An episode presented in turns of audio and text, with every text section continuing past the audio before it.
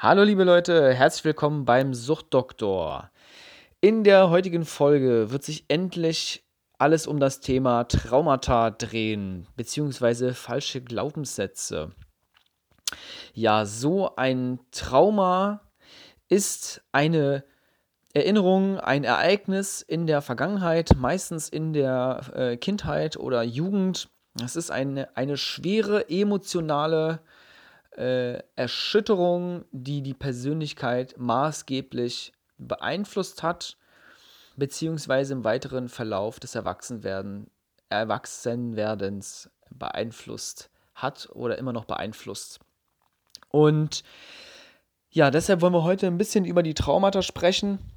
Äh, ich habe in der letzten Folge ja schon die Elefantengeschichte erzählt und da wollen wir heute noch ein bisschen äh, näher drauf eingehen, also nicht auf die Geschichte selbst, ähm, sondern auf verschiedene andere Traumata, die so äh, Menschen erlebt haben, ähm, die ich in meinem persönlichen Umfeld kenne.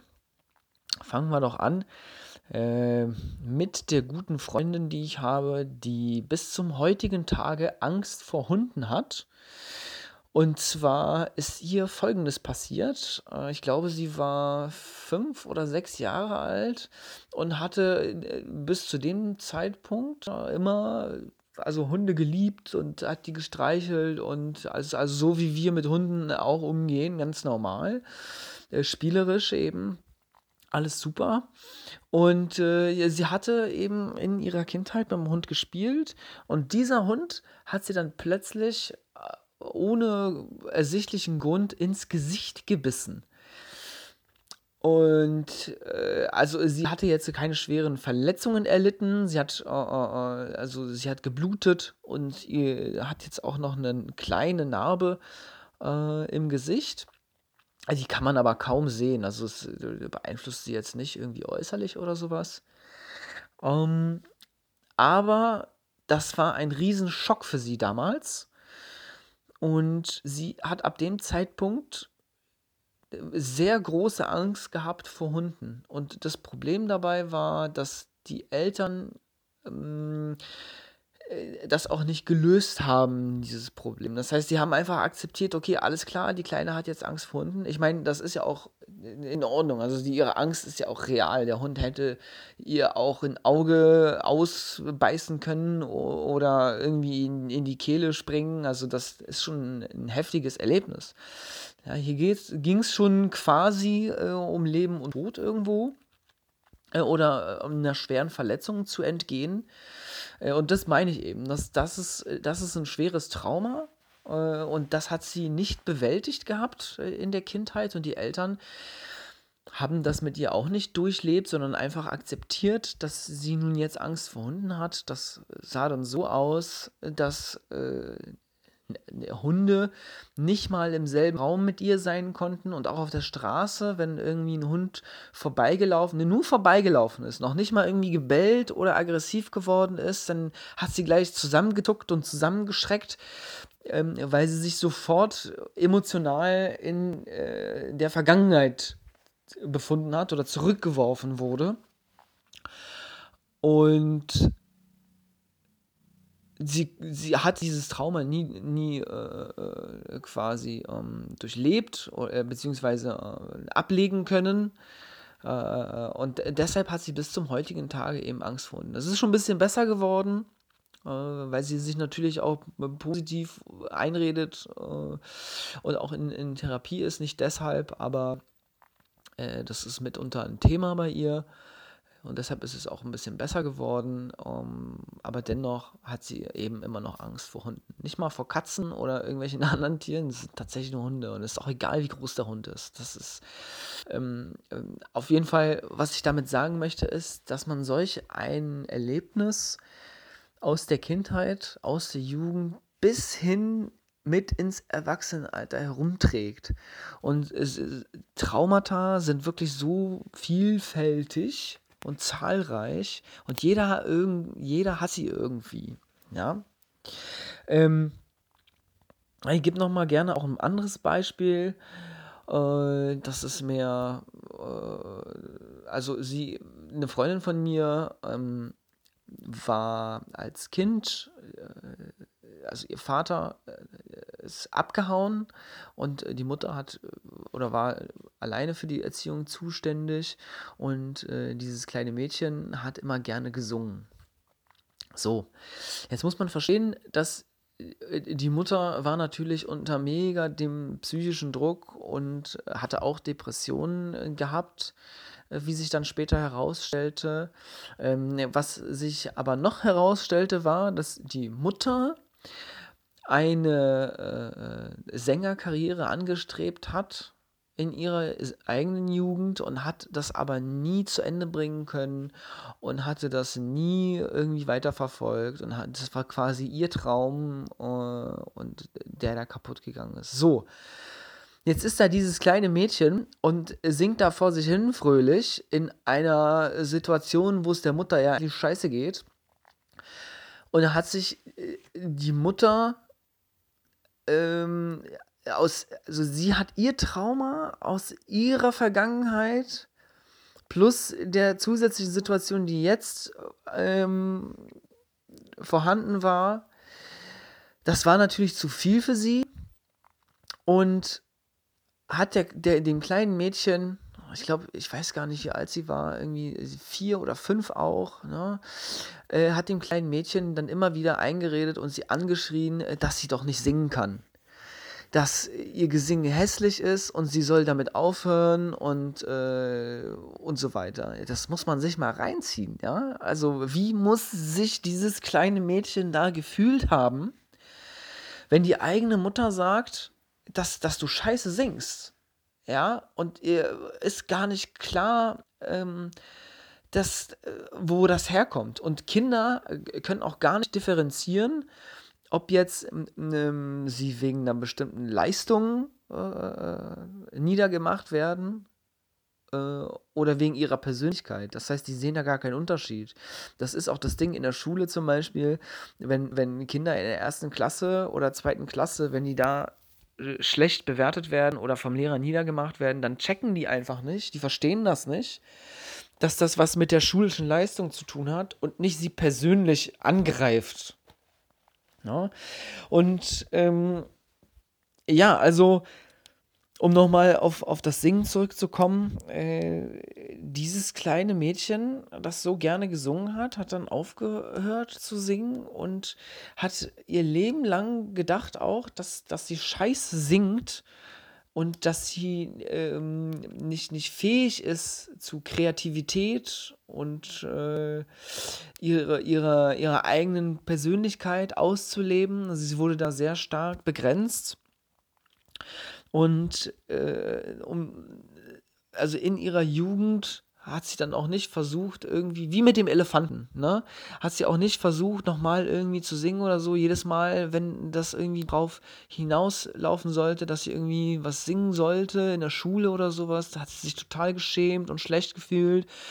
Ähm, immer auch, wenn, wenn andere gesungen haben, hat sie sich schlecht gefühlt und war deprimiert ähm, und hat sich sch schlecht gefühlt, weil andere singen können und sie nicht, obwohl sie ja eigentlich singen kann. Äh, und ist äh, dadurch auch äh, tablettenabhängig geworden. Ähm, sie hat dann gemerkt, okay, alles klar, wenn sie sich dann eine Ibu reinzieht, äh, dass dann alles so ein bisschen gedämpfter ist und alles besser auszuhalten ist. Und das hat sich dann halt so weit entwickelt, dass sie da nicht nur dabei geblieben ist bei den Tabletten, sondern sich da auch noch andere Sachen da äh, addiert haben. Ja, also Alkohol und Ibuprofen. Äh, ich kenne mindestens fünf Leute, die von äh, Alkohol und Schmerzmitteln abhängig sind, weil sie solche äh, Dinge in ihrem Leben erlebt haben. Und da ist auch, äh, auch eine andere Freundin, die hatte jetzt nichts in der Kindheit, aber in ihrer,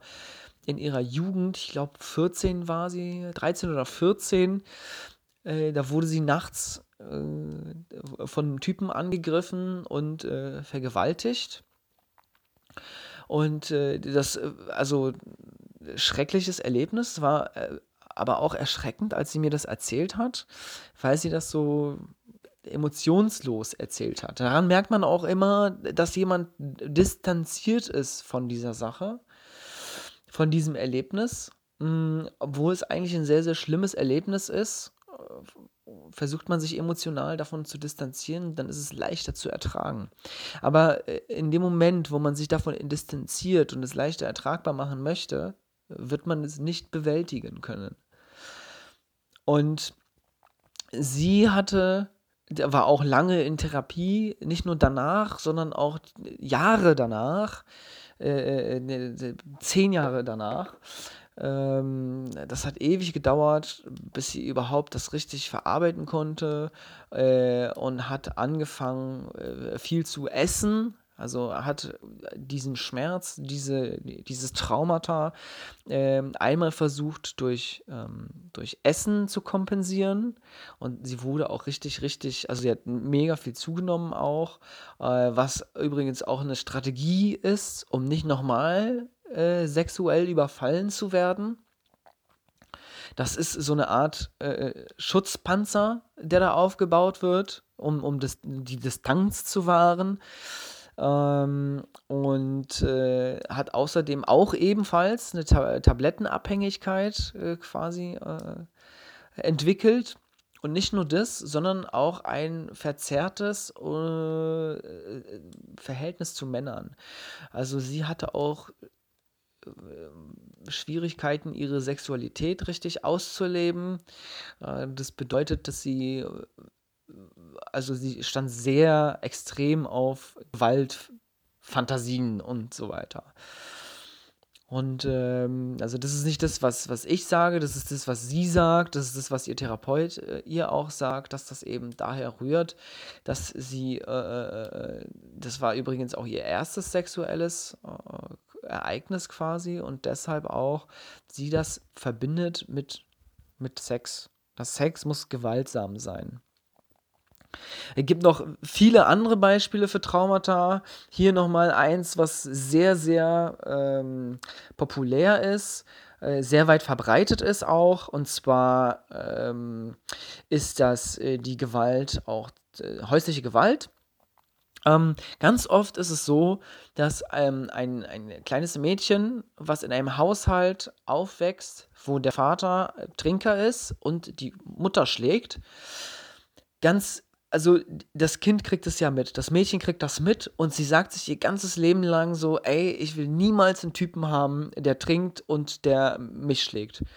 Das wird mir niemals passieren. Ich werde aus diesen Fehlern lernen und das wird mir niemals passieren. So, was passiert, ist genau das Gegenteil.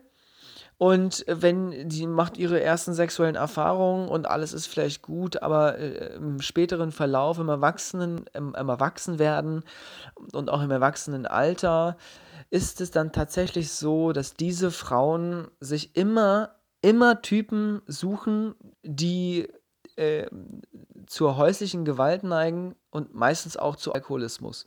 Warum ist das so? Ist eigentlich ganz einfach erklärt äh, diese Frauen lernen in ihrer Kindheit einmal, dass dieses Verhalten als ähm, Bestandteil einer Beziehung ist. Und daher fühlt es sich für sie unterbewusst eigentlich normal an. Das ist aber nicht das Schlimme. Das Schlimme ist, dass diese Männer bestimmte Charaktereigenschaften haben und bestimmte Arten und Weisen haben, ähm, in, in, in Konfliktsituationen umzugehen. Es geht viel darum, was sie sagen, wie sie es sagen, wie sie gestikulieren, was für eine Mimik ähm, eingesetzt wird. Und es ist tatsächlich so, dass äh, Frauen im Erwachsenenalter sich hauptsächlich von Männern ähm, angezogen fühlen, die eben diese Mikrogesten auch äh, haben, die die gleichen Gesten haben, die die gleiche Körpersprache haben, die dieses gleiche Verhältnis haben zu bestimmten Ansichten, ähm, verschiedene also wenn die zum Beispiel streiten, dann ist es äh, für sie okay, wenn der Mann irgendwie laut wird und rumschreit und auch äh, körperlich aggressiv wird. Ähm, und die Frauen denken dann halt ganz oft, dass es ihre Schuld ist und nicht die Schuld des Partners ist. Ähm, und das, das ist eben eine Sache, die als Kind erlernt wurde, leider. Ne, das, das ist eben dieses Trauma, das ist dieser falsche Glaubenssatz, der so tief in, in uns, in den Menschen verwurzelt ist, dass man auch oft gar nicht weiß, woher die ganze Scheiße kommt. Ne? Und die, die Frauen, die wundern sich dann so, ja, ey, warum, das ist meiner Mutter passiert, warum passiert mir denn mir das auch wieder? Ich bin doch bescheuert, ne? Aber eigentlich bist du nicht bescheuert, sondern es kommt eben daher, weil das so tief verwurzelt ist. Und ganz oft ist es halt eben so, dass man das auch dann irgendwann im Laufe des Erwachsenenwerdens verdrängt äh, und sich damit auch gar nicht richtig auseinandergesetzt hat und äh, dadurch auch nie verarbeitet hat. Ja, und das der Trick ist, äh, sich dem bewusst zu werden und das zu verarbeiten. Ähm, ja, und da, also aus meiner Geschichte her, habt ihr ja schon jetzt ein paar Mal gehört, ne? also einmal das Trauma, äh, dass mein Vater gesagt hat, okay, er liebt mich nicht und ich bin nicht sein Sohn ähm, wenn ich zu Hause nicht Polnisch rede und alles. Äh, und dann, dann gab es noch, äh, dass mein Vater ja gestorben ist. Ähm, äh, und ich habe der Sache auch nie hinterhergetraut. Ich habe mich sogar gefreut, dass er tot war. Ja, und habe das auch immer mit einem Lächeln erzählt, dass er jetzt endlich weg ist. Äh, das hat mich natürlich dann 15 Jahre später auch eingeholt und äh, ich musste das dann äh, verarbeiten und jetzt ähm, macht, also wenn ich darüber spreche, dann bin ich auch traurig darüber. Also es ist ja auch traurig. Ja? Weiteres Trauma ist, dass äh, ich dann wegen der Depression meiner Mutter äh, in ein Messi-Haushalt aufgewachsen bin. Also meine Mutter konnte sich dann hatte Schwierigkeiten, sich von Dingen zu trennen, äh, ist dann in eine Depression verfallen und äh, hat nichts mehr weggeschmissen. Das war richtig eine Dreckshöhle, ja, wirklich. Also so wie man das da irgendwie im Fernsehen kennt, äh, so ist das genau bei uns auch gewesen. Ich habe mich so geschämt, ähm, das hat mich so fertig gemacht. Ich konnte nie irgendwie Freunde mitnehmen und als ich das mal gemacht habe, dann wurde ich auch in der Schule gemobbt dafür äh, und auch fertig gemacht. Und äh, das ist auch irgendwo ein Trauma und ein falscher Glaubenssatz in mir, der da entstanden ist, dass ich niemanden mit nach Hause nehmen kann, dass ich niemanden an mich ranlassen kann, also keine Nähe aufbauen kann. Ähm, so Freundschaften aufbauen kann, solche Dinge. Ja, und, äh, dann natürlich, dass äh, äh ich, ich war eben auch immer der Kleinste in der Klasse, ja. Ich habe ja schon davon erzählt, ich bin ja nur 1,68 und das war auch lange Thema für mich. Äh, konnte mich auch nicht mit den stärkeren Jungs irgendwie messen. Um, und äh, das ist natürlich auch ein Trauma, ein falscher Glaubenssatz, dass äh, ich nicht so viel wert bin wie andere, ich nicht so viel leisten kann wie andere. Um, und ich bin ehrlich gesagt sehr glücklich darüber, dass ich mittlerweile auch dahinter steigen kann, wie das denn alles funktioniert hat oder wie das funktioniert in meiner Vergangenheit. Und ich akzeptiere diese, diesen, den ganzen Dreck, durch den ich gegangen bin. Äh, und dadurch war es mir eben möglich, das alles zu bewältigen. Und äh, aber bevor ich das alles bewältigen konnte, war ich natürlich die ganze Zeit hart am Kiffen, am Saufen und am Ziehen und alles Mögliche, weil ich das nicht Teil meines Lebens äh, haben wollte. Aber es war ja so. Ne? Und das, das war ja eine ganz, ganz lange Zeit eben, wo ich das nicht zulassen konnte. Und ich möchte einfach euch auch mitteilen, dass je schneller äh, ihr bereit seid dazu, das zuzulassen, desto schneller könnt ihr auch den ganzen Schrott ablegen und desto schneller werdet ihr auch eure Drogenabhängigkeit los. Ja? Das sind jetzt so so äh, Traumata äh, verschiedenster Art. Äh, bin ganz froh, dass wir darüber sprechen konnten. Und äh, ja, weitere Dinge, die unser Leben beeinflussen, sind natürlich auch äh, falsche Glaubenssätze, ähm, die sehr, sehr viele, die meisten von uns eigentlich auch beschäftigen und gefangen halten. Und das sind ähm, die Erwartungen anderer zu erfüllen. Ja, also das äh, wird auf jeden Fall äh, Thema der nächsten Folge. Äh, die Erwartungen anderer erfüllen ist nämlich auch ein ganz, ganz falscher Glaubenssatz, den wir so schnell wie möglich ablegen sollten.